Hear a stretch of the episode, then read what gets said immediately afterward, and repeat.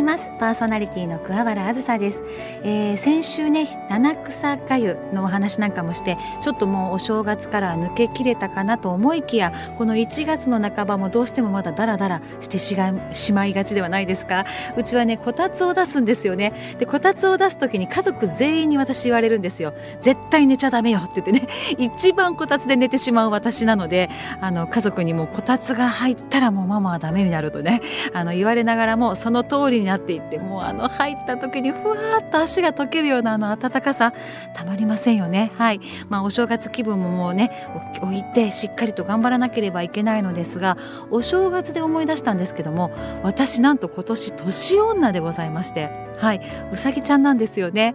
あのうさぎってこう置物とかでも何でもこう可愛かったりしませんか？なので初詣になんかに行ってもねいつもうさぎ買ってしまうんですけれども、その初詣でまたこれ思い出したんですけども、私ね幼い頃からなぎなたという武道をやっておりまして、今でこそちょっと離れてるんですけど、かれこれもう20年ぐらい。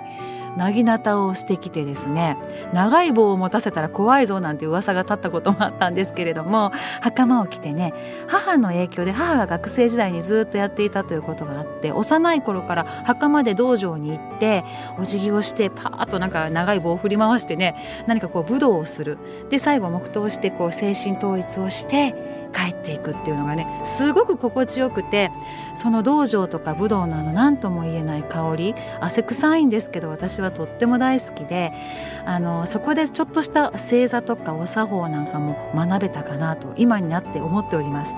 あのよく初詣なんかで隣でねその鳥居の隣とかで薙刀の振る舞いですとか剣道のこうなんかなんていうんですかねあのいいろいろね立ち居振る舞いなんていうのを見せているところとかあるじゃないですか。ね、このコロナで3年4年そういうパフォーマンスってなくなっているのかもしれませんけれども奉納っていうんですか？そういうのもまたやってみたいななんてちょっと思いながら今年は初詣に向かいました。それぐらいえこの3年で一番今年は人が多かったのではないかなと思い返しております。はいなぎなたご存知でしょうかね皆さんね。ちょっと剣道と似ているんですけど違うんですよ。またよかったらなんか調べたりなんかしてあこんなのなんだみたいにね見ていただけたらなとは思います。います。さてこの番組では毎日の生活の中で自分だけでは調べることができないような情報や豆知識を専門分野でお勤めの方にお聞きしています。ご活躍中のゲストをお迎えし元気が出るお話や暮らしのヒントなども伺っていきます。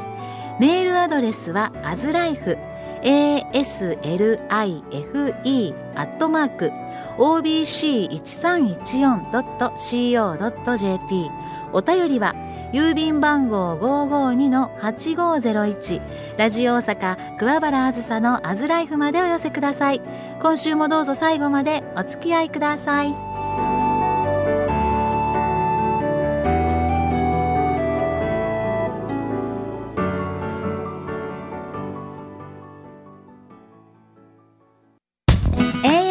FM919 OBC ラジオ大阪桑原あずさのアズライフ。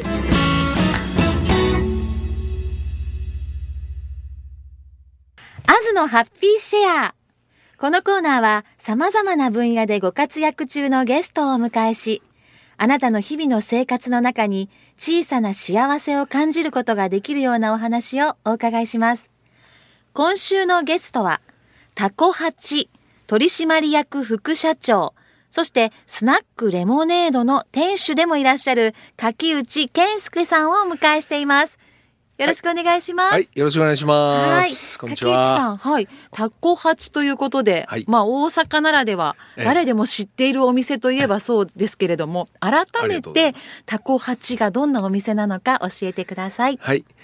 えー、っとそうですね。タコ八はあの今年で 44, 44年創業になるんですけども、はい、えー、っとまあ大阪のもともとは大阪の南のあの屋台の一軒から生まれてで東京の銀座とかですねそういうところあの昨日も実は銀座の店で焼いてたんですけどもまあそういうところたこ焼きをたこ焼き。ええたこ焼きとあとおでんですね、おでん、ええ。で、うん。銀座だけたこ焼きとおでんをやっててうん。で出前であのアルバイトの女の子の後ろについてはいクラブとかラウンジに走り回ってたというなるほど。まあ、そんな銀座もだいぶ活況を呈してきましたけタども。コハチさんはなんともう44年創業の大阪のもうねシンボルといえばタコハチというようなたこ焼き屋さんでいらっしゃるんですよね。はいそうではい、まあ、道頓堀がねメインで、うん。あのたくさん外国人の人もコロナが少しずつ明けてたくさんたくさん本当に来てますね。あそうですかお客様増えてきたね、。めちゃくちゃ増えてます。やっぱりこう日本に来てそして大阪に来たらまずたこ焼き食べようよというふうに。なるのでしょうかね。ええうん本当にみんなねキョロキョロこう上見な見ながら、うんうんあの本当にたこ焼きをこう熱い熱い言いながら頬張ってますね。えでねたこ焼きのいいところは何でしょう卓上でテーブルで食べることもできるんですけど、うんうんちょっと歩きながらね、ええええあのジャンクな感じで、ええ。本当に歩きながら歩き食べができちゃうっていう。そうですね。それもそんなお行儀悪くない感じで食べれちゃうんですよねパクッと。クレープとかアイスクリームを食べるような感覚で。そうそうそうそう。でその、はい。みんなとこう個数がねいろいろ何個とか何個入りとかやってるから、ええ。あの分けれるますよね。あだからこうね。ね皆さんとこう楽しみをこう分け合えるし、うん。であの形がいいじゃないですかあの、はい。ま丸でね。ね。あれが三角とかやったらねちょっと 三角のたこ焼き見てみたいな、ね、やっぱり 丸がやっぱりね本当ですよね。ふわっとするから。ね、うん。であの外がちょっとカリッとしてて中がふわっとしたね。もうたまらないですよね。私あの本店に行かせてもらってね、ええ。あの食べたことがあるんですけれども。あありがとうございます。一個一個すごく大きくないですか？そうなんです。よ一個一個がね4.5センチぐらい直径があって。あそれがまあ他と比べてどうなのかがわからないですけど。まあまあうちらはどっちかちょっと大きい方で、大きいですよね、ええあのねこう一口でこう爪楊枝で食べるというよりかうちの方はどっちかというとお箸で、うん。あのガブこう一口で食べるとやけどするんであなるほど。あのお出汁につけながら明石焼き風に食べたりとか、まあ、ソースとかマヨネーズとか美味しい。こうハフハフ言いながら、うん。やっぱりはうん。あのあれですか柿内さんタコは一個なんですか？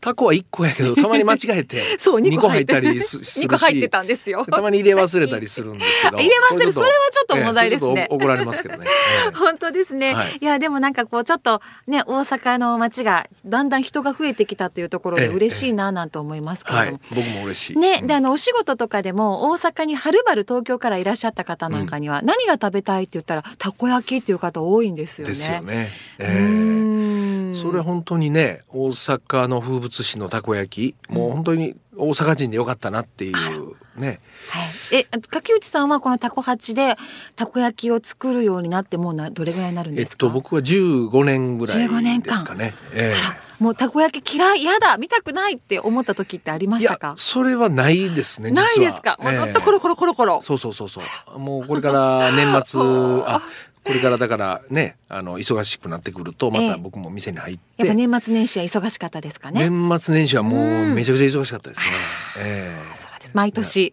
もう毎年このコロナの時はね、うん。本当にあの道頓堀が今忙しい時はもう人が見渡せないぐらいこう先がね人人人人なんですけど、ええ。コロナの時はもうひ向こうまで見渡せるぐらい道頓堀が誰もいなかったので。こんな道広かったんだってそそういううぐらいね。そうそうそうそう今はもうちょっと歩けない時もあるぐらいです。うわえよよかったですね。ねでもねまた元気が戻ってきた感じがしますよね。でまあこのこれここからの話の続きなんですけど、まあ、ええ。大阪からタコ八から元気に街をっていうところでなんと100年フードというものに選ばれたというふうにお聞きしてまあす。そうなんですよ。これええ。はあのー私が所属する、まあ、たこ焼き屋のこう組あの協会というかうん。仲間がみんなたくさんいる,、いるんですけども、はい、でそこの仲間とみんなやってるんですけど大阪鉄板粉もんが2022年の3月かな。ええ。あの文化庁からあの100年フードっていうのに認定されて、はい、100年フードというのはどういう意味があるんでしょう？100年フードっていうのはその国がまあ言えばこう100年先まで大阪の食文化としてうん、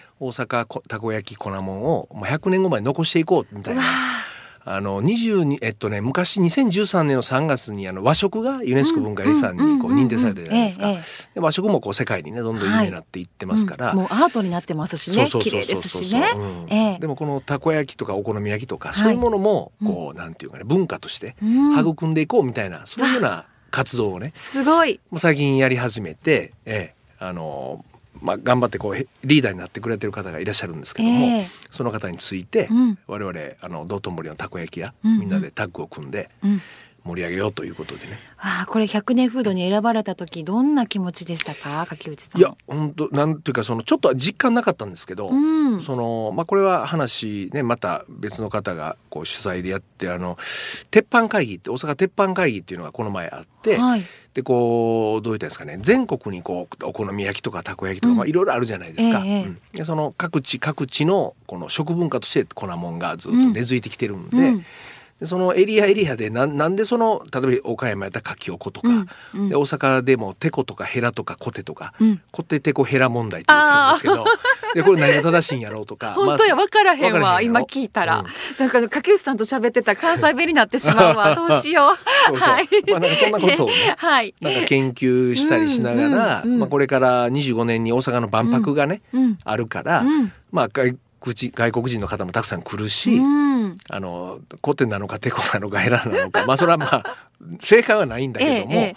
まあなんかそんなこともね、ええ。楽しくみんなでこうあ語り合ったり。そう語り合ったり。調理用品のこととかね。それもまあ食の文化の一つですもんね。そうそうそうそうそう、う。ん。広島焼きとかね、うんうん。あのいろいろこう命名するじゃない板でもいろんなお料理がありますもんね。そうそうう。んまあえこれタコ八さんはそのおでんとたこ焼きだけになるんでしょうか？あメニュいやあのーとしては。ね銀座は、うん。あのうちはたこ焼きとおでんをやってて、大阪の方は大。阪の道頓堀の本店はもう粉もんすべて、あら、あのたこ焼きお好み焼き、まあ明石焼きネギ焼きとか焼きそば。ギ焼き美味しい、焼きそばも美味しい。焼きそばは何味があるんですか？焼きそばはソース味がメインなんですけど、あのこれもね道頓堀焼きそばみたいなやつも、うん、ちょっと前にあのすつくあのみんなで作って、えちょっと太麺でねあおお、いのうどんみたいなねれてるんですね。ええうどんやないでっていうあのうどんやないでっていう合言葉でうん。道頓堀焼きそばっていうのもみんなで開発したりして、でだしツッコミとか言ってだしをだしツッコミ。え何ですかそれは？うどんがうえ。えどんみたいにそばが太いので、うん。こうだしツッコミみたいにこうだしを入れてね。でこううどんをこうふわっと焼きそばをふわっとさしてあとはスパイシーなソースで最後絡めて。ええあのなんかもうめちゃくちゃお腹なりそうなんですけど、ええ柿内さんこのメニューっていうのはやっぱり日々研究されてらっしゃるんですか？そうですね。もうずーっと同じのじゃなくてこう進化していくっていそううそう感じですか？そうそう。そうそう。いろいろあの食べ歩きももちろんね。あら。あのあちこちあちこち粉もん食べ歩くし。あそうなんですね。今でもういいわではないわけですね、そうですね。もう食べるの好きで、食べるのが仕事みたいからまあでもスリムですのにね。あありがとうございます、はい。お腹出てますけどね。いやいやいや現状維持素晴らしいであすね。りがとうございます、えへえでもこあの取締役副社長の柿内さんもたこ焼きを作っている。焼きます焼きます。僕はたこ焼きいうか、まあ、道頓堀だと2階のあの鉄板がね、うんうんうん。僕がまあメインで、はい、ちょっとカウンターのところでね、いいそうそうそうそう雰囲気ですよね。そうそうそうそう、こうお好み焼き焼いたり焼きそば焼いたりとか、はい。えんいやなんか岸さんだって多分お客さんとわーっとこう喋りながら楽しく焼いてらっしゃるのかなと思いますね。そうそうまあまあね。あの 忙しかったらもうちょっとあのさっき立ってますけどね。喋る暇もなく。最近そうかもしれませんね。ねええいやーでも素敵ですね。お店は他にいくつかたくさん？全部で9つあって、9つはい。えーまあ、東京は銀座で、うん。西は岡山の高島屋かな、ええ。岡山のお店も古くてね、はい。であとは大阪の梅田ホワイティの梅田の、うんうんあのお店も古はいくて、はい。あのカウンターとテイクアウトのお店でここもたくさんね、お客さんが本当に来ていただいてね、えあとはちょっとひ難波の高島屋の百貨店ですかね、うん。うちはその高島屋の百貨店さんとええ。古くからお世話になって、はい。うん、で あと浜松とか、浜松わたくさん。ええ。またあのタコ八さんのホームページはい。を見ていただいたらね、ええ。いろんなメニューですとかそうですね。お店の様子とか、ええ。あとはイベントなんかもされてるんですよね。そうですね。なんかあの、ええ。聞いたんですけどタコ八のお店で経営者が集まる勉強会なんかもしてるなんて聞いてますけど。あそうそうそうそう。ちはい。ょっとそういうのもこの前ねええ。私の知り合いが、まあ、勉強会してこう宴会うん、ただ勉強会だけだみんなね面白くないからなるほど、えーたこ焼きならお任せくださいとそいう感じですね。そうだから勉強会をした後楽しい、はい楽しい勉強会ですね。すね。たこ焼きが食べれる勉強会。そうそうそうそうね、そう。っていうところでこちらの経経営者というところでスナックレモネードの、まあ、店主でもあるというね、はい。こちらのスナックレモネードが何なのかっていうところで、経営者の方々が集まるコミュニティだとお聞きしておりますのでええ。こちらの方はまた次週、はい。いろいろとお話をお聞きしたいなと思っております。そうですね。はい。最後になりました柿内さん。このたこ焼き100年フード、はい。食の文化大はい。阪からというお話をいただきましたが、はい。今後、柿内さんがたこ焼きでこんな風になっていったらいいなみたいな目標や夢はありますか？そうですね。これはねまあまあ言うのはただなんで言いますけど、はい。まあたこ焼きも丸ければ地球も丸いんでやっぱりねこの丸い世界うん、ねやっぱり幸せな世界をたこ焼きを通じてはい。皆さんで分かち合えたらなっていうのはこれが僕の本当の本当のね気持ちはそう思って。笑顔で丸くねそうそう。丸いもの見たらふわっと笑ってしまいますしね。柔らかい気持ちになる。そうそうそうそう。そんなことをねまあちょっと大それたことやけどたこ焼きで伝えできたら最高かなっていう。いやもうお味も最高だし、はい。メニューも進化するしそしてたこ焼きを見ただけで笑顔になる。そうそうそうそう、うん。で柿内さんのお話でまたさらに笑顔になってありがとうございます。大はい。阪を元気にしていただきたいですね,、そうですね。はい。次週ぜひまたレモネードのお話お聞きしたいと思います、はい。今週はタコハチ取締役副社長の柿内健介さんをお迎えしました。ありがとうございました。ありがとうございました。番組へのメッセージをお待ちしております。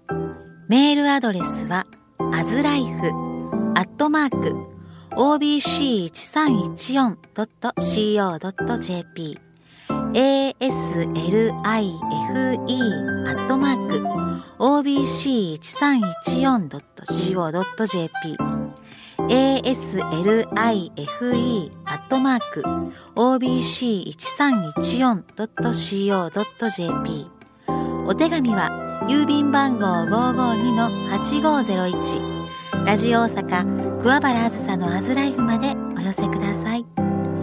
たくさんの声をお待ちしています。